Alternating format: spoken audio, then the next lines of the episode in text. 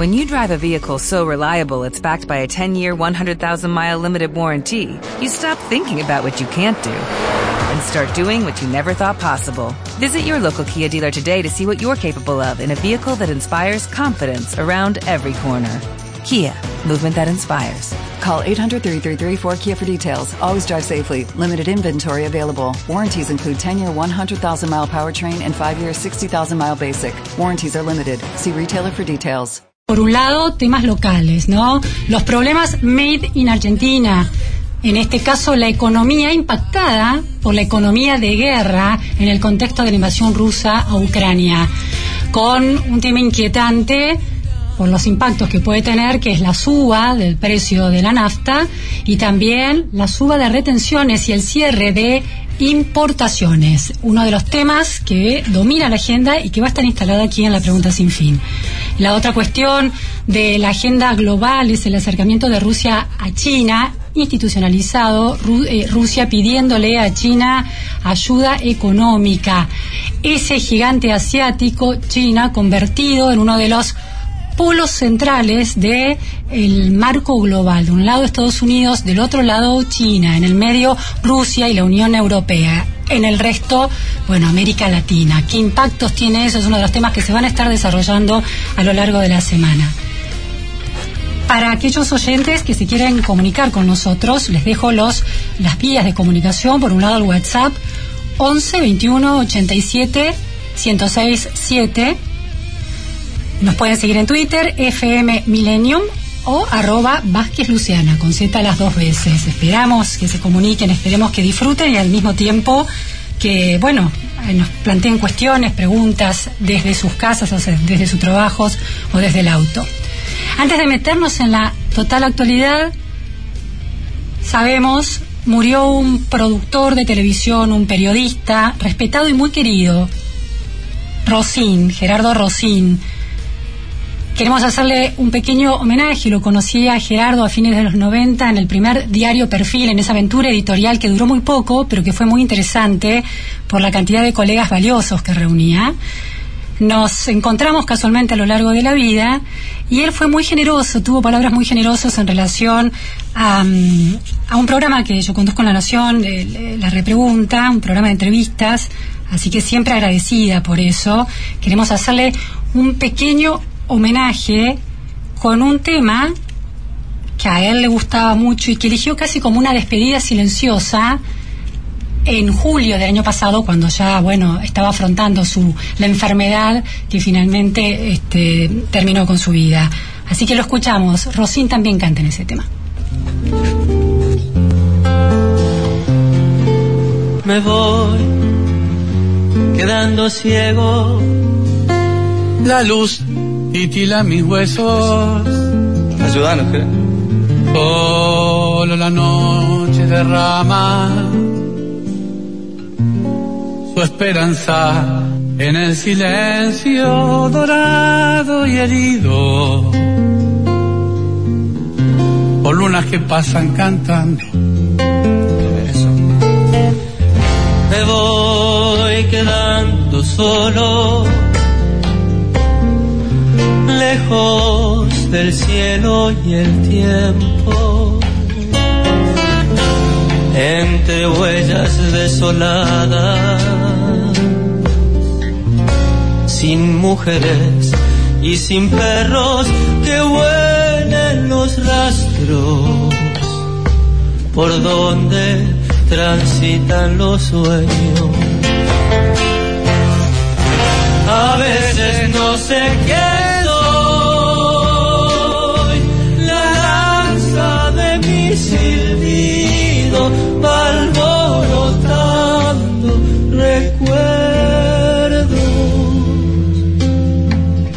Desenredando caminos.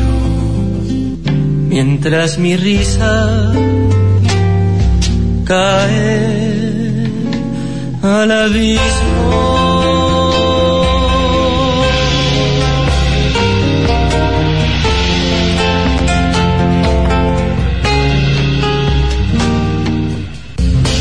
Me voy quedando uranio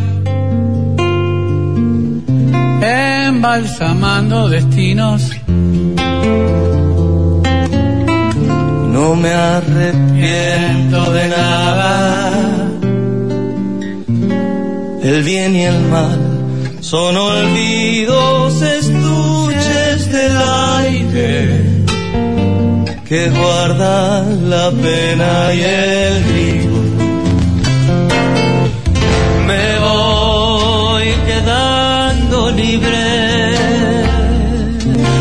Sin arribos ni regreso.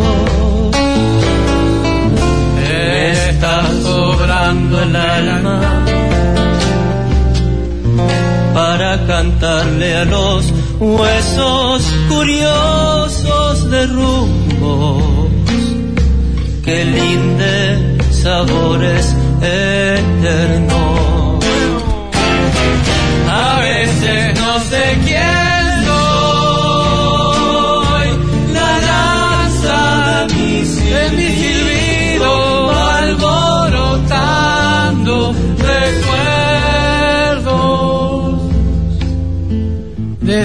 Desenredando los caminos. mientras mi risa cae al abismo.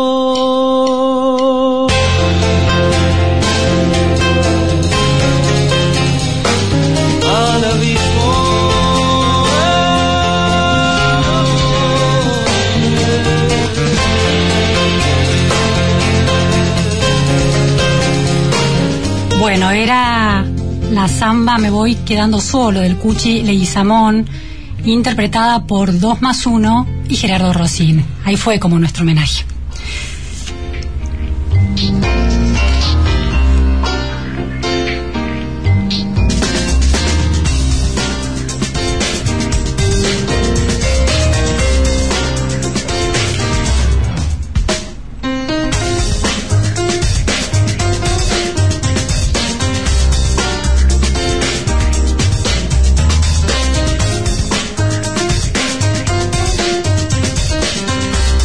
La pregunta sin fin.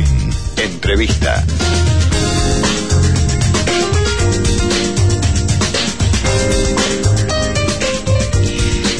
Bajamos, ponemos los pies sobre la tierra, la realidad cruda y dura, y en este caso, bueno, el impacto político del acuerdo con el FMI y qué espera, qué se espera en el futuro de cortísimo plazo y de mediano plazo para la Argentina. Hay una crisis en la coalición gobernante. Estamos con Lucas Romero. Muy buenas tardes, Lucas Romero, por atender, gracias por atendernos. Buenas tardes, Luciana. ¿Cómo andan ustedes? Muy bien. Lucas es consultor, director de Sinopsis Consultora y politólogo. Lucas, sin bronazos en el gobierno, después de la votación en el Congreso, escuchamos las palabras de un integrante del gobierno, pero que sin embargo habla del gobierno en tercera persona, el Cuervo Larroque.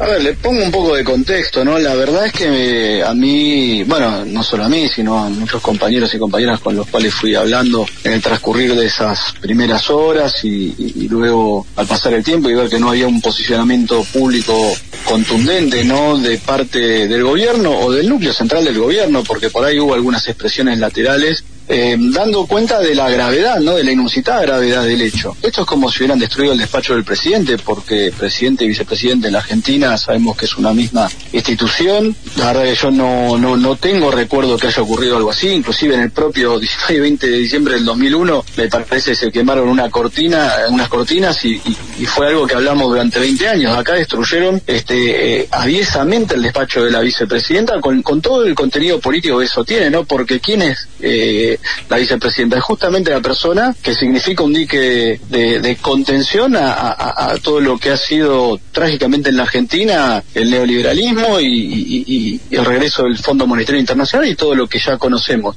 Mm. Entonces nos pareció que había un trasfondo político y que el gobierno decidió soslayar el tema y minimizarlo. Me pareció absolutamente grave Bueno, ahí lo escuchábamos entonces al ministro de Desarrollo Social de la provincia de Buenos Aires, gobernada por Axel Kisilov, miembro del kirchnerismo, de la Cámpora, ellos dos, y además parte del gobierno nacional.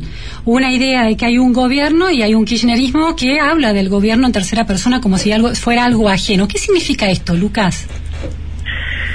Bueno, quizás significa que nos tengamos que replantear si es correcto que utilicemos el término coalición política o coalición gobernante cuando nos referimos al oficialismo, ¿no?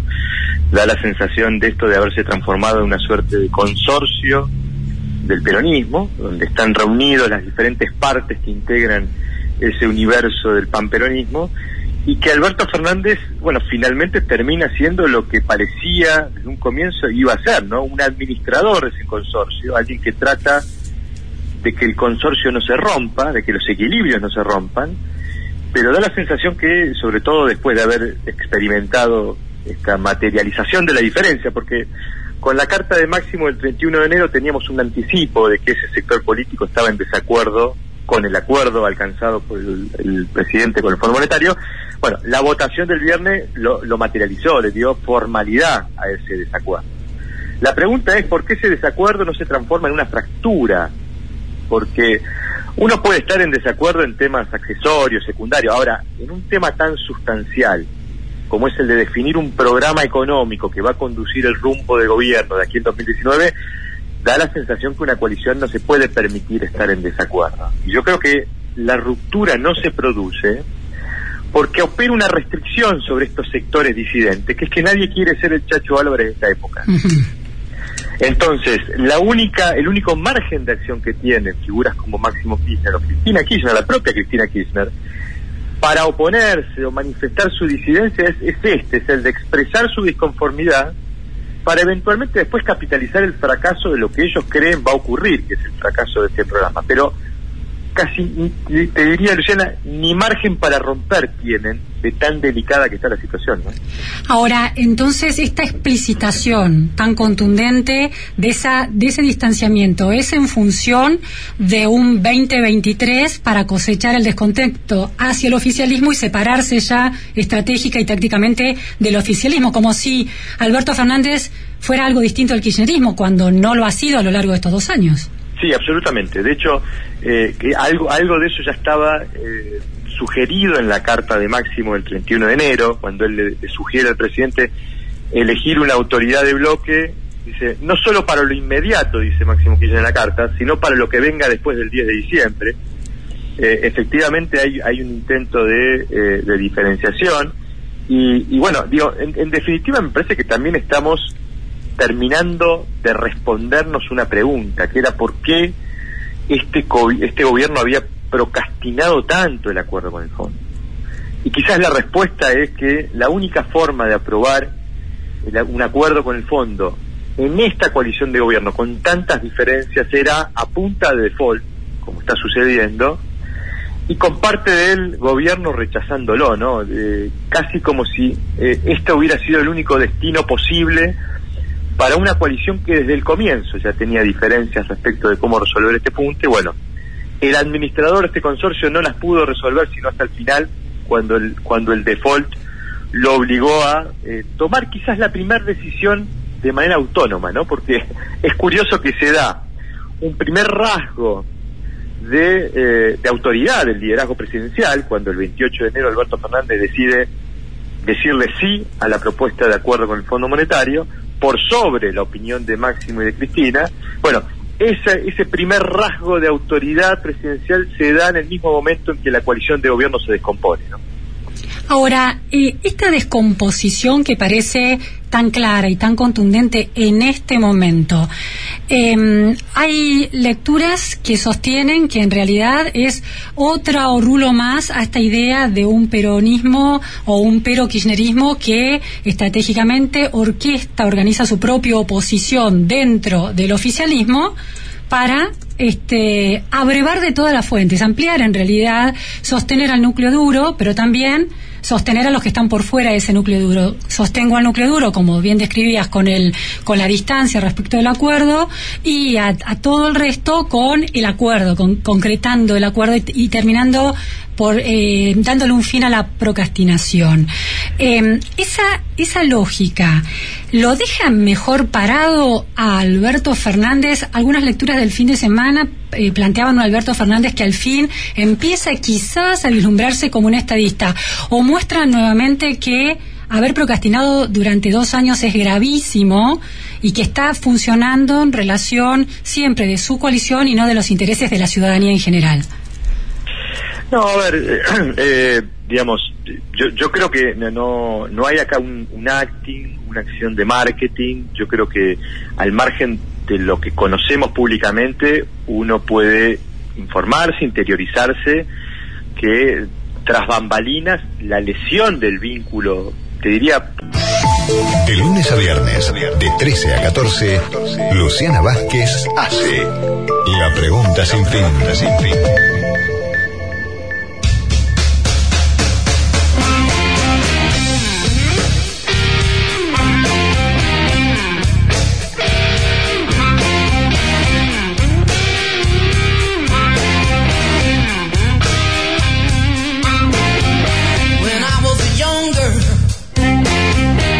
About 12 years old, I couldn't do nothing to save my doggone soul. My mama told me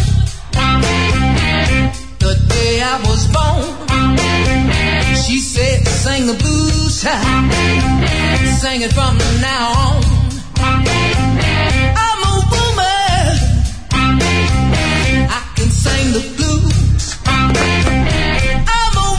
Buenas tardes, esto es La Pregunta Sin Fin. Pasaron tres minutos de la una de la tarde, día soleado en Buenos Aires, con una temperatura de 26 grados, hace calor. Dos temas centrales en la agenda de hoy. político y personal de la vicepresidenta con el presidente le da otro cariz a esta, a esta crisis. No creo que sea una cuestión de, bueno, eh, eh, simplemente nos diferenciamos para no pagar el costo de aprobar este acuerdo. Yo no creo que sea esa la discusión. Yo creo que la- digo, hay algunos que interpretan que, eh, apelando a aquella, a aquella diferenciación que hacía Max Weber de qué ética guía la acción de la dirigencia política o de los políticos, para mí no hay un presidente que está obrando con la ética de la responsabilidad y un Máximo Kirchner o una Cristina Kirchner que están obrando con la ética de la ver, Yo creo que los dos están obrando bajo la ética de la conveniencia. El presidente porque entiende que no tiene otra salida que firmar el acuerdo que el Fondo Monetario le propone. Él llama el mejor acuerdo, pero seguramente es el acuerdo posible, porque es la única opción de sortear un, escollo que lo depositaría en una situación mucho más delicada, que es un default. Con lo cual está actuando bajo la ética de la conveniencia. Le conviene a él firmar este acuerdo con el fondo. Y Máximo y Cristina también actúan bajo la ética de la conveniencia. Les conviene, si ellos creen que este acuerdo va a fracasar y los va a llevar a una derrota en el 2023, les conviene marcar la diferencia ahora. No pueden callar esa, esa diferencia. Eh, volvemos de vuelta al punto. Bueno, ¿por qué no rompen? No rompen porque tampoco tienen margen para romper. Claro. Ahora, eh, te respondo la segunda parte de la pregunta, porque eh, ahora, eh, puede uno reconocer efectivamente que acá hay un rasgo de liderazgo del presidente. Y hasta incluso el hecho de que el presidente aparezca en la vereda del frente del kirchnerismo le permita, digamos, mejorar un poco el, el vínculo que él había construido con algún sector que lo votó en el 2019 pero que no pertenecía al kirchnerismo. Ahora, en, en febrero, nuestro estudio nacional de febrero, reciente, mes pasado, Sí. le preguntamos a los votantes del Frente de Todos, no a los del 2019, a los que habían votado al Frente de Todos en 2021, los, los más recientes, ¿a quién percibe usted como líder del oficialismo? 46% respondió Cristina Kirchner, solo el 29% respondió Alberto Fernández. Ojo porque aquel, aquella famo, aquel famoso mantra de que con Cristina no alcanza pero sin ella no se puede, y resalto esto, sin ella no se puede, sigue aplicando bajo estas circunstancias, incluso en un momento de mayor debilidad, Claro. porque la torta del 2019 de votos se ha achicado, y se ha achicado concentrándose en un núcleo mucho más convencido de aquel voto del 2019, pero en un núcleo mucho más simpatizante de Cristina.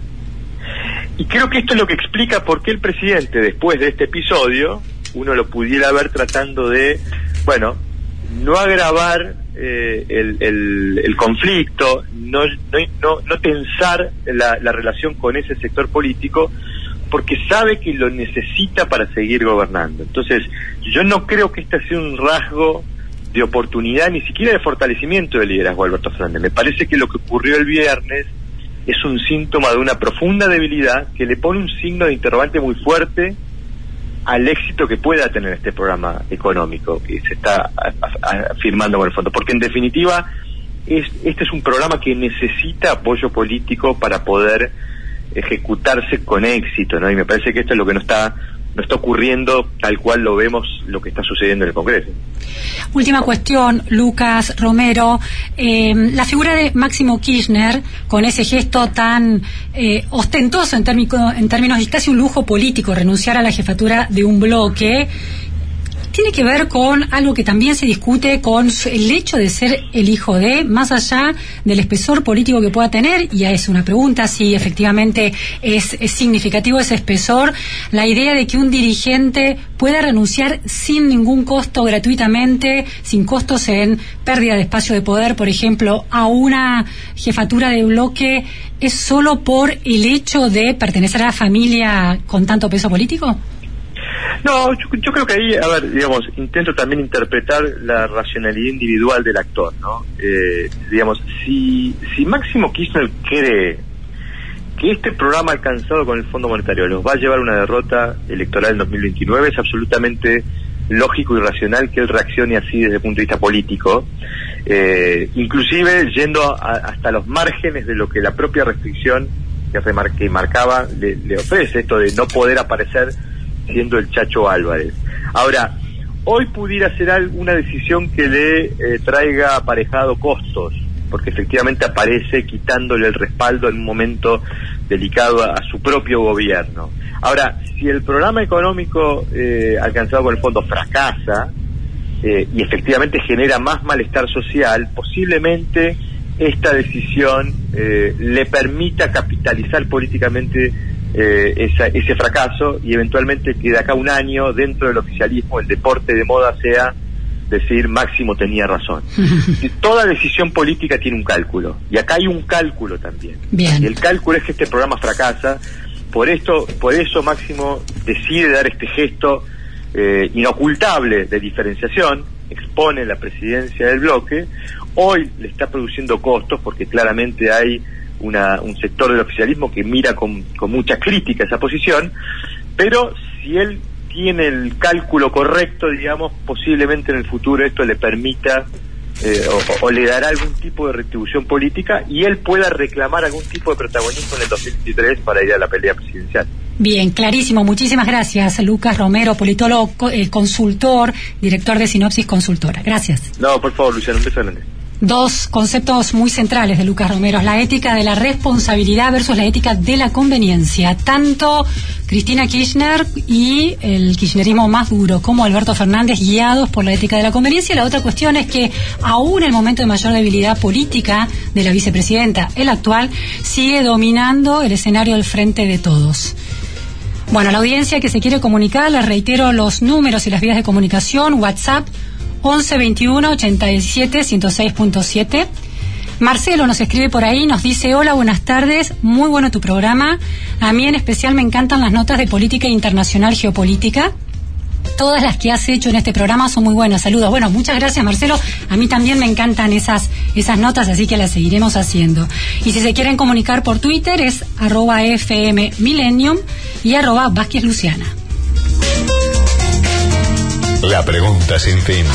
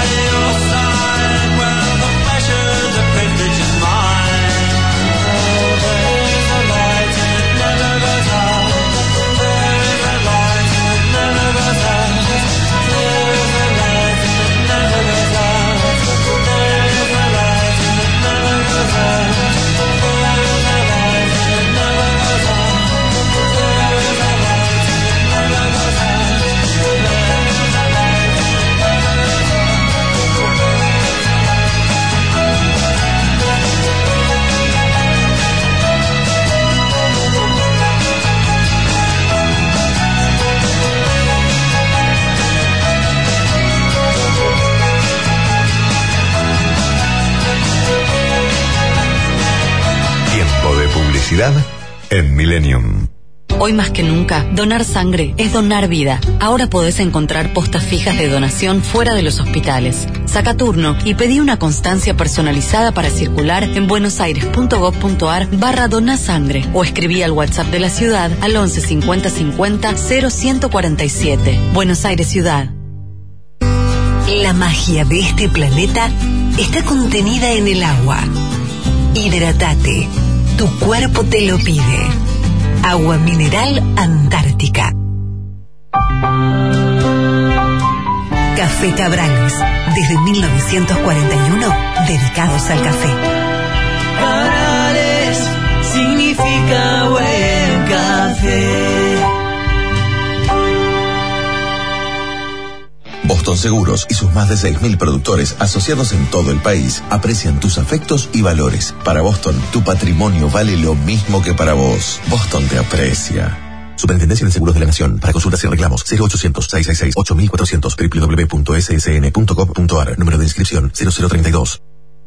Club Ciudad de Buenos Aires te invita a ser parte en sus 100 años de vida.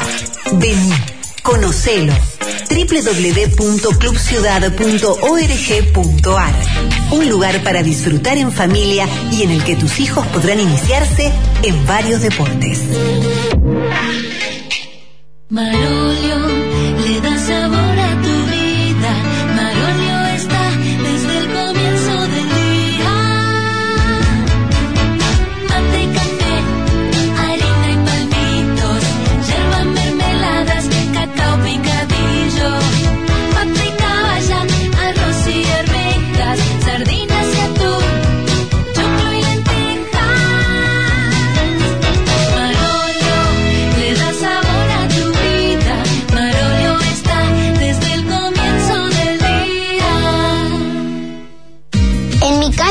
como 40 millones de personas. Aunque vivimos todos juntos, no venimos del mismo lugar. En mi casa hay maestras, médicas, comerciantes, bomberos. Y aunque somos diferentes, en mi casa nos ayudamos, nos entendemos y nos aceptamos. Mi casa es grande porque mi casa es mi país. Reconocernos. Llega el Censo 2022 para saber cuántos somos, cómo somos y cómo vivimos. Censo 2022. INDEC.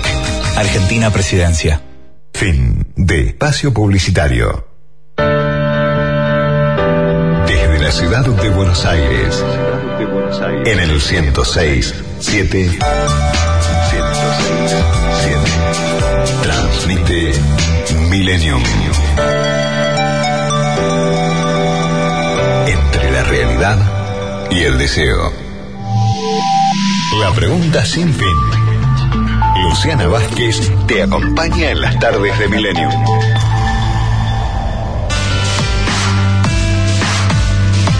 y dos minutos pasaron de la una de la tarde y bueno, vamos a otro tema que preocupa, por lo menos por el inicio de las temporadas de frío. Hay una alerta del Ministerio de Salud de la Nación en relación a un crecimiento de los casos de gripe A. Estamos en comunicación telefónica con Eduardo López, infectólogo, jefe de medicina del Hospital de Niños Ricardo Gutiérrez. Muy buenas tardes, Eduardo, gracias por atendernos. No, muy buenas tardes, ¿cómo le va a ustedes? Muy bien, Eduardo, bueno, gripe A, aquella primera pandemia que conocimos en 2008-2009, llega otra vez el tema de la preocupación por la gripe A. ¿Cuál es el, el estado de, de, esa, de ese mm, virus en la Argentina y qué, riesgos hay? Bueno, hay un, hubo un, brote, por eso sale de alerta, de que hay un aumento del número de casos de gripe. Eh, básicamente la cepa que lo está produciendo es la gripe A, H3N2, y permítame esta dificultad para la gente, porque es diferente a la H1N1 que tuvimos la pandemia en el año 2009, ¿está bien? Y hay un aumento de casos en las primeras 6 a 8 semanas, con más de 160 casos, eh, es básicamente en adultos jóvenes y chicos menores de 5 años. Y por otro lado, la- los lugares donde más hubo este brote fue Ciudad de Buenos Aires, provincia, Salta y Santa Fe. ¿no? Y esto es importante que lo avise la- el Ministerio de Salud, porque tenemos que recordar que la gripe eh, va a tener, tiene este, prevención por medio de vacuna también. Claro. Se calcula que a fin de mes van a estar llegando las vacunas y recordamos que las vacunas en Argentina para determinados grupos se aplican en forma gratuita, ¿no? Eduardo, eh, la, gripe A causó preocupación, mucha preocupación y tuvo una letalidad considerable en 2009. Hoy la nueva cepa se ha vuelto endémica y es mucho menos, entonces, mucho menos letal. A ver, nosotros tenemos todos los años eh, brote de virus de influenza. Cuando circula un virus de tipo pandémico, como fue el 2020 y el 2021, el número de casos de gripe, como de otros virus respiratorios, disminuyeron en forma importante. Sin embargo, diríamos, la gripe es una enfermedad no benigna y puede causar la muerte. Tiene una fácil transmisión, quizás no tan fácil como el COVID-19, pero el virus de la gripe puede permanecer en superficies duras no porosas, como puede ser mármoles, graníticos, acero inoxidable, plástico, hasta 24 horas. Con lo cual, tenemos que tener en cuenta, diríamos, que no es un virus benigno y en lo posible tienen que, es preferible vacunarse para evitar la enfermedad. ¿La vacuna es recomendable para qué edades en el caso de la gripe La- A y la influenza en general? Las vacunas eh, que, que se dan en forma gratuita están en el calendario nacional. Son chicos de 6 meses a 24 meses. Son adultos mayores de 65 años. Son en mujeres embarazadas y personal de salud. Y a partir de los 6 meses, a cualquier edad, aquellos individuos que tienen grupo de riesgo, que son grupos de riesgo, por ejemplo, enfermedad pulmonar crónica, cardiópatas, eh, eh, aquellos que tienen enfermedad hepática crónica, inmunosuprimidos, etcétera. Todo ese grupo, la vacuna se da en forma gratuita.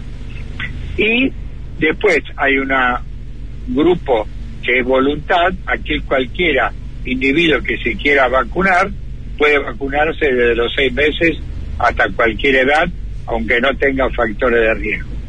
¿No? Y el hecho de estar Así que- vacunándose al mismo tiempo por Omicron o por otras otras Sí. cepas del Sí, coronavirus implica algún tipo de, con- de, de problema si se hace al mismo tiempo que la vacunación contra la gripe?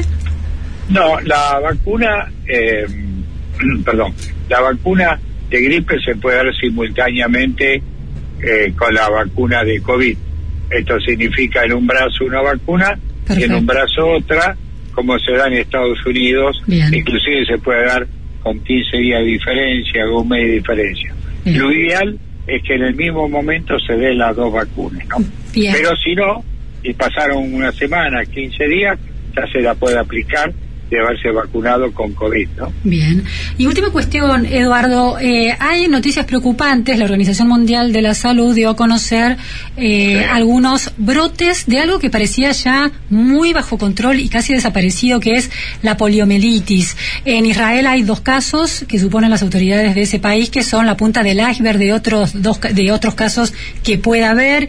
Y en Ucrania, precisamente a fin del año pasado, se detectó un caso. Eh, ¿Cómo Sí. está la situación en relación a la polio en el mundo y en la Argentina? Bueno, en primer lugar, los casos de Israel están vinculados a virus circulante. Mire usted lo que debe decir ahora. Derivados de la vacuna Sabin.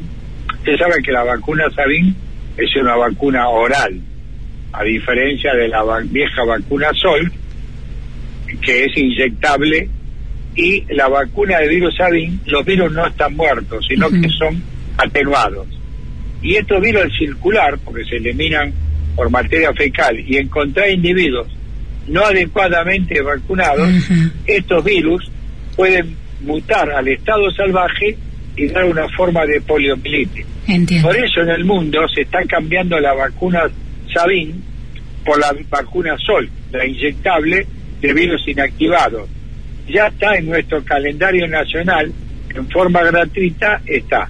Ahora, lo importante del caso es que en otras partes, como en Malawi, es, fue el virus no vacunal derivado de la vacuna Sabin, la que dio poliomielitis, sino fue el mismo virus salvaje Claro. de la poliomielitis que circula porque la gente no está adecuadamente vacunada. Bien, clarísimo. Entonces, o sea, fíjese, sí, fíjese usted. la vacuna es central. Sí, la vacuna es central. La vacuna Sabin ahora en, los países provoca más riesgo de tener poliomielitis por la vacuna Sabin que por el viejo virus. Claro, en los países donde hay población sin vacunarse, el riesgo, vacunar. claro. Es decir, que hay que, El hay que hacer, eh, girar y empezar a vacunar con la- el otro tipo de vacuna. Exacto, que ya esto lo decidió la Organización Mundial de la Salud y en los países de América Latina, la enorme mayoría de ellos se está vacunando con la vacuna Sol inyectable, este, que los virus son inactivados, entonces no mutan al, al virus salvaje, no cambian al virus salvaje. Bien, bien, muchísimas gracias Eduardo López. Estamos, eh, entendemos clarísimo la importancia de la vacunación en cualquiera de estas endemias o epidemias que, bueno, están asolando al planeta y sobre todo afectan a las poblaciones no vacunadas. Muchas gracias, buenas Esto es muy importante y lo, ¿sabe por qué? Porque la- las coberturas de vacuna cayeron alrededor de un 30%. Por el, sí, por las cuarentenas, en las, por las cuarentenas, claro. Hay que retomar los, los protocolos de vacunación. Exacto. Por el miedo a tener COVID no han ido a los hospitales, por miedo de contagiarse de COVID no han ido a los hospitales o a los vacunatorios. Entiendo. Ahora llegó el momento de empezar De volver. de volver. Gracias. Buenas tardes, Eduardo López. No, muchas gracias a ustedes. Entonces vemos como central, ¿no? La vacunación. La cuarentena eh, tuvo impactos muy complejos. Uno de ellos es haberse retirado la- de, de la vacunación. COVID, gripe A, polio, la vacunación es la clave. La pregunta sin fin.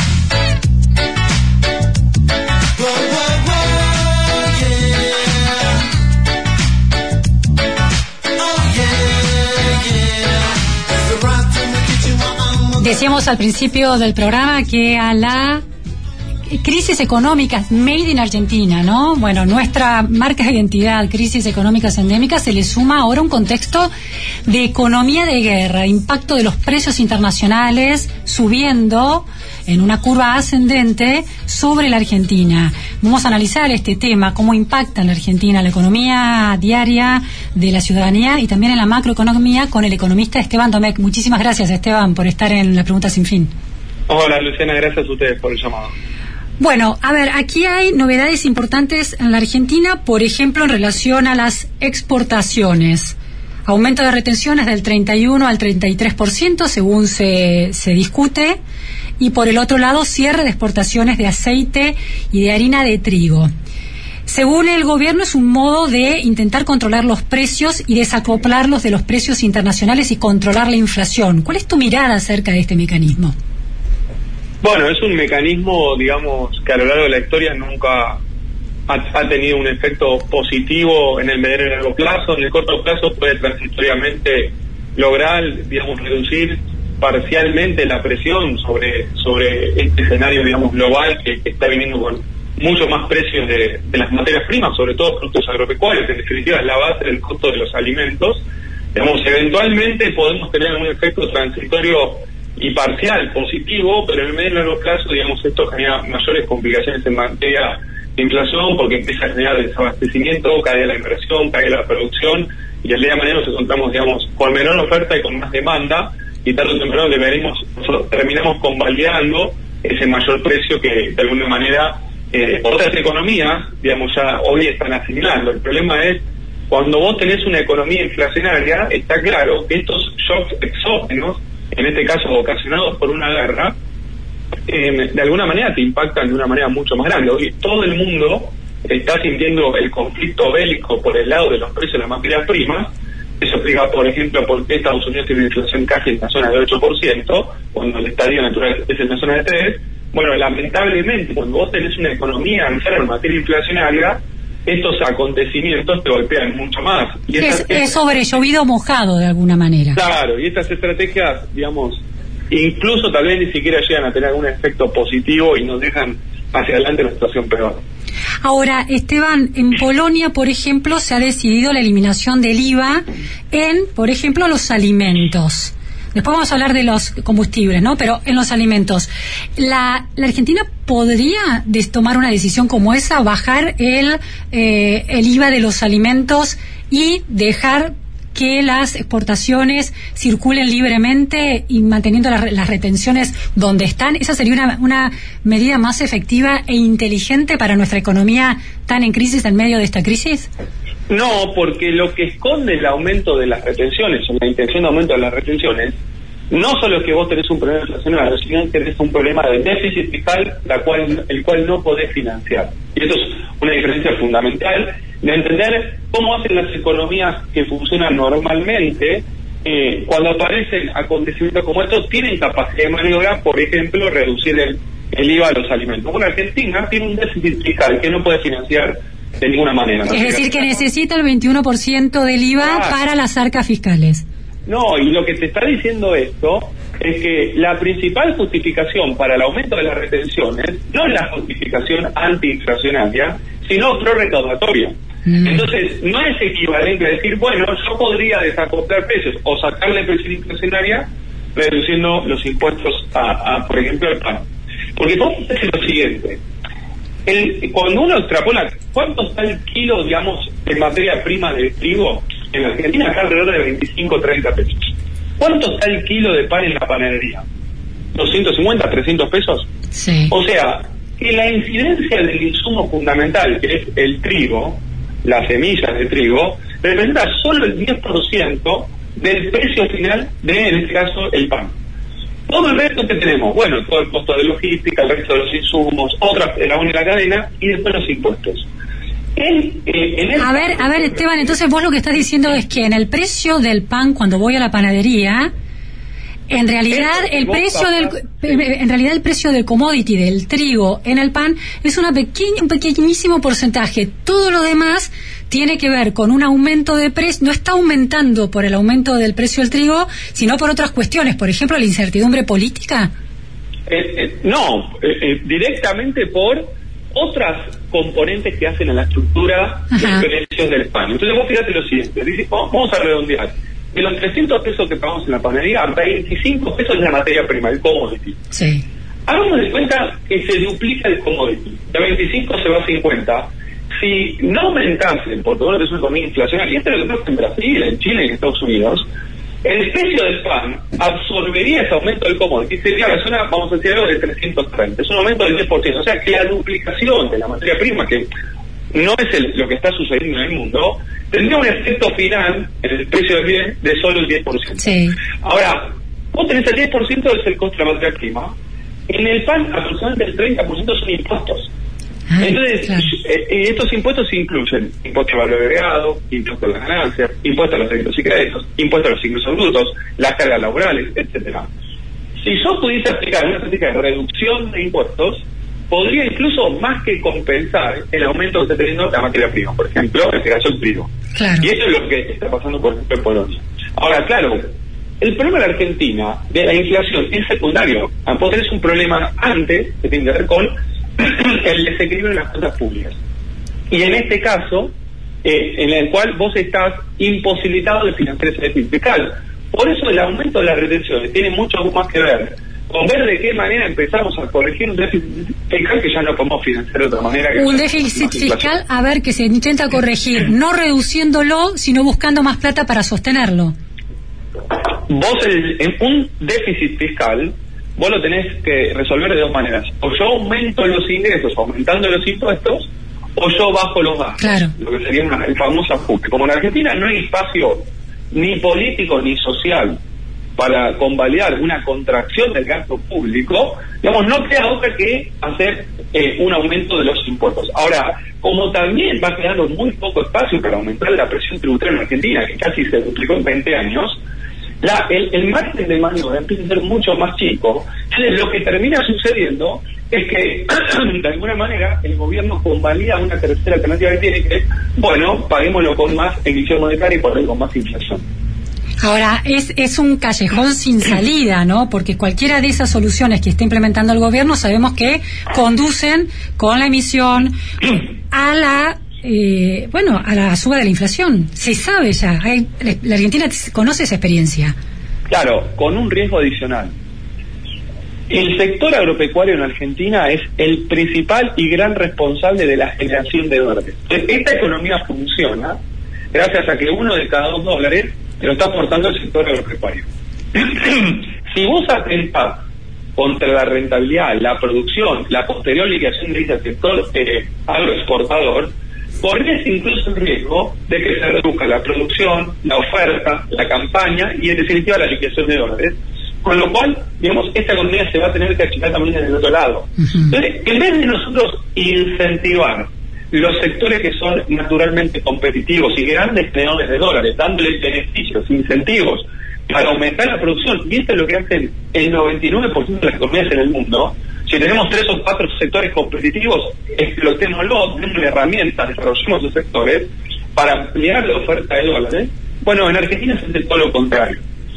Y esto da cuenta de una economía, digamos, y de una Argentina empantanada, en un círculo vicioso, de la cual nos cuenta tanto salir. Por eso estas medidas que aparecen sobre la mesa siempre terminan siendo atajos. Digamos, son medidas de corto plazo que en realidad ni siquiera que tienen efecto neutro, nos siguen cada vez más alejando más del sendero de la ruta que tenemos que transitar para poder tener una economía que funcione correctamente.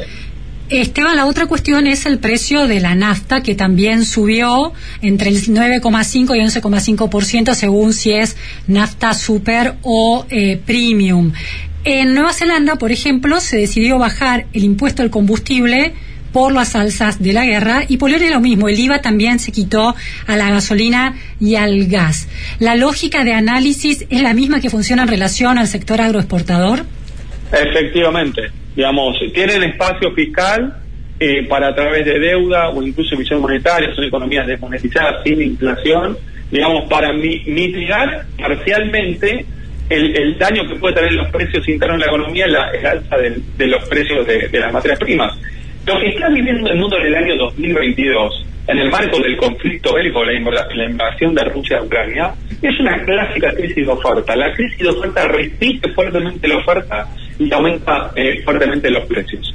Digamos, ¿Por qué? Porque se interrumpen cadenas globales de, de suministro, plantas, plantaciones. Sí, hay escasez, hay escasez. Hay escasez. Pasó durante las con cuarentenas de la pandemia que los- la, la inflación empezó a volver al mundo con cifras muy chiquitas comparados con la Argentina, pero en esa escasez por estos problemas que vos señalás y el cierre de la economía, la inflación volvió durante la pandemia. Eh, exactamente, y con una inflación muy selectiva por las particularidades propias de lo que es la economía de Rusia y de Ucrania como grandes productores de energía y de materias primas agrícolas, que es la base de los alimentos. Entonces, el- el- la gran mayoría de los países tienen mecanismos para mitigar, digamos, esos aumentos en el precio de la nafta, que es un precio muy sensible para todo el entramado de precios de, de una economía, claramente. Bueno, lamentablemente Argentina no, no tiene ese espacio, digamos, y, y por eso tenemos que convivir. Vos fíjate, ¿quién aumentó la nafta en Argentina ayer noche, como mencionaba? YPF. ¿Y qué es? ¿El sector privado corporativo, monopolio? no, formalmente no, es una empresa de hecho más pública que privada. Digamos, esto de cuenta que tenemos un problema atrás de fondo. Eh, entonces, hacer el desacople en este contexto se hace muy complejo para nosotros. Claro, sí, proteger. El desacople sería, entre comillas, proteger de alguna manera los precios locales para que no impacte tan gravemente en los bolsillos. Ahora, esta decisión de corregir el precio de los combustibles y de, y de la energía eventualmente en el medio de este contexto, con estos porcentajes de corrección, no va a servir ni para una cosa ni para la otra, ni para proteger el bolsillo, ni tampoco para eh, generar inversiones que permitan mayor productividad en esos sectores. No, porque para hablar de inversiones vos necesitas hablar de políticas de desarrollo de largo plazo, estabilidad macroeconómica, respeto de, las reglas de juego, que tengas capacidad de financiamiento, que tengas un, esquema laboral que te permita vos llevar adelante determinados proyectos que vez no son. Vos fíjate, vamos directo a baja muerta. Hoy el barril criollo está en 55 dólares. ¿Cuánto vale el barril en el mundo? Hoy bajó, pero está en la zona de 100. Entonces vos en Argentina no tenés reglas, no tenés condiciones, tampoco tenés precio y tampoco rentabilidad. Entonces, lamentablemente Argentina tiene un potencial, puntualmente el sector energético, un balanza monstruoso, pero no están dadas las condiciones y, y las reglas de juego y la configuración sectorial para que eso eh, pueda llevarse a cabo. digamos. Por eso, ahí de vuelta, Argentina queda atrapada en los problemas de corto plazo y esto tiene que ver con que nunca resolvemos los problemas de fondo. Entonces vamos pateando, lo mismo pasó ahora, por ejemplo, con la deuda pública en Argentina, lo que fue la reestructuración de la deuda con los- el sector privado y ahora también con el fondo. ¿Y qué resolvimos? Nada. Dos- patear y patear para adelante, pero los problemas se van acumulando. Dos últimas cuestiones, Esteban, una muy precisa. El aumento que se decidió en relación a la nafta ahora tiene que ver más con eh, un- una lógica de cumplimiento con metas de- del acuerdo con el FMI, porque si no va a tener ningún resultado positivo, ¿por qué se hace en este momento? No, tiene que ver un poco con la estacionalidad del año, que- do- donde por lo general cuando más se, se acomodan son en los primeros meses del año, en el marco de un petróleo que subió fuertemente. Digamos, hoy por suerte bajó en estos días, hoy ya está en la zona de 100, pero había estado en la zona de 120, 125 dólares el barril, cuando hace 4 o 5 meses estaba en la zona de 80, 85. Entonces, de alguna manera, para descomprimir un poco el sector, en el marco de vuelta, cuando vos tenés una economía inflacionaria, vos tenés que aplicar esa inflación. Entonces, un mes sube la nafta, el otro mes suben las prepagas, otro mes sube el colegio, otro mes sube el salario aquel, el otro el otro salario.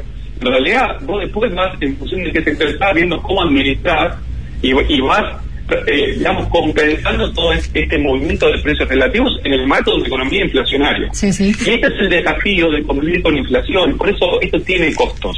Ah, claro, No, sí. Yo, yo digo, Luciana, te invito a un juego. Vamos a hacer malabarismo con con fuego. ¿Cuántas vamos a, mover- a tirar para arriba? Tres. Digo, bueno, tres lo puedo controlar. Bueno, ¿sabes qué? Ahora no van a ser tres, van a ser cuatro. Y el año pasado, que estuvimos 50% de inflación, ya jugamos con cinco. Con cinco ya tenés mucho más riesgo de quemarte. Y este año, también la economía va a empezar a mover niveles de inflación en la zona anualizada del 60%. Digamos, en lo que va del año, la nafta aumentó 21 y 25 y 26% acumulado en dos meses y medio. Impresionante. Y esto y todavía no empezamos a corregir de verdad las tarifas, el dólar sigue pisado. Esto da cuenta de una economía que está desacoplado, desancada en términos de la nominalidad, en términos de la inflación que acarrea. Estamos jugando con fuego, tenemos que administrar esto, esta es la carrera más compleja, digamos, para de alguna manera cuidar el ingreso de la gente, el bolsillo de la gente, el nivel de actividad, el nivel de consumo, pero claramente si vos no corregís los primeros fondos, bueno, empecemos a sacar antorcha de este juego, no, eso no lo hacemos. Bueno, entonces cada vez va a ser más difícil. Muchísimas gracias, Esteban Domecq, por esta, bueno, esta claridad para explicarnos el funcionamiento distorsivo, casi irreal, de la economía argentina. Muchas gracias. Gracias, a Luciana, hasta luego. Bueno, vamos ahora a leer algunos mensajes de los oyentes. Alguien pregunta, ¿podrían repetir el tipo de vacuna para la gripe A? No se refirió tanto a la vacuna de la gripe A el, infectólogo Eduardo López, sino a la vacuna Sabin, de la vacuna con virus activo a la vacuna de virus inactivado. La idea es que el mundo vire hacia la vacuna de virus inactivado para que no haya riesgo de que el virus activo contagie a personas que no han sido vacunadas. Después tenemos otro mensaje de un oyente que nos manda una información sobre un, un link, dice, te envío este link para tener un enfoque que quizás explica eh, a Putin, tiene un retrato de Catalina de Rusia en su despacho, sé que te interesa la política internacional, excelente tu programa, un abrazo, Juan Ramón Mantilla de San Isidro, muchísimas gracias, Juan Ramón, muchas gracias a quienes se comunican con la pregunta sin fin, hemos llegado al final entonces de la pregunta sin fin. Este programa lo hacen también Esteban Cavaliere, Alejandra Lescarboura y Gerardo Moyano. En producción, Laura Castellano. Muchas gracias. Hasta mañana.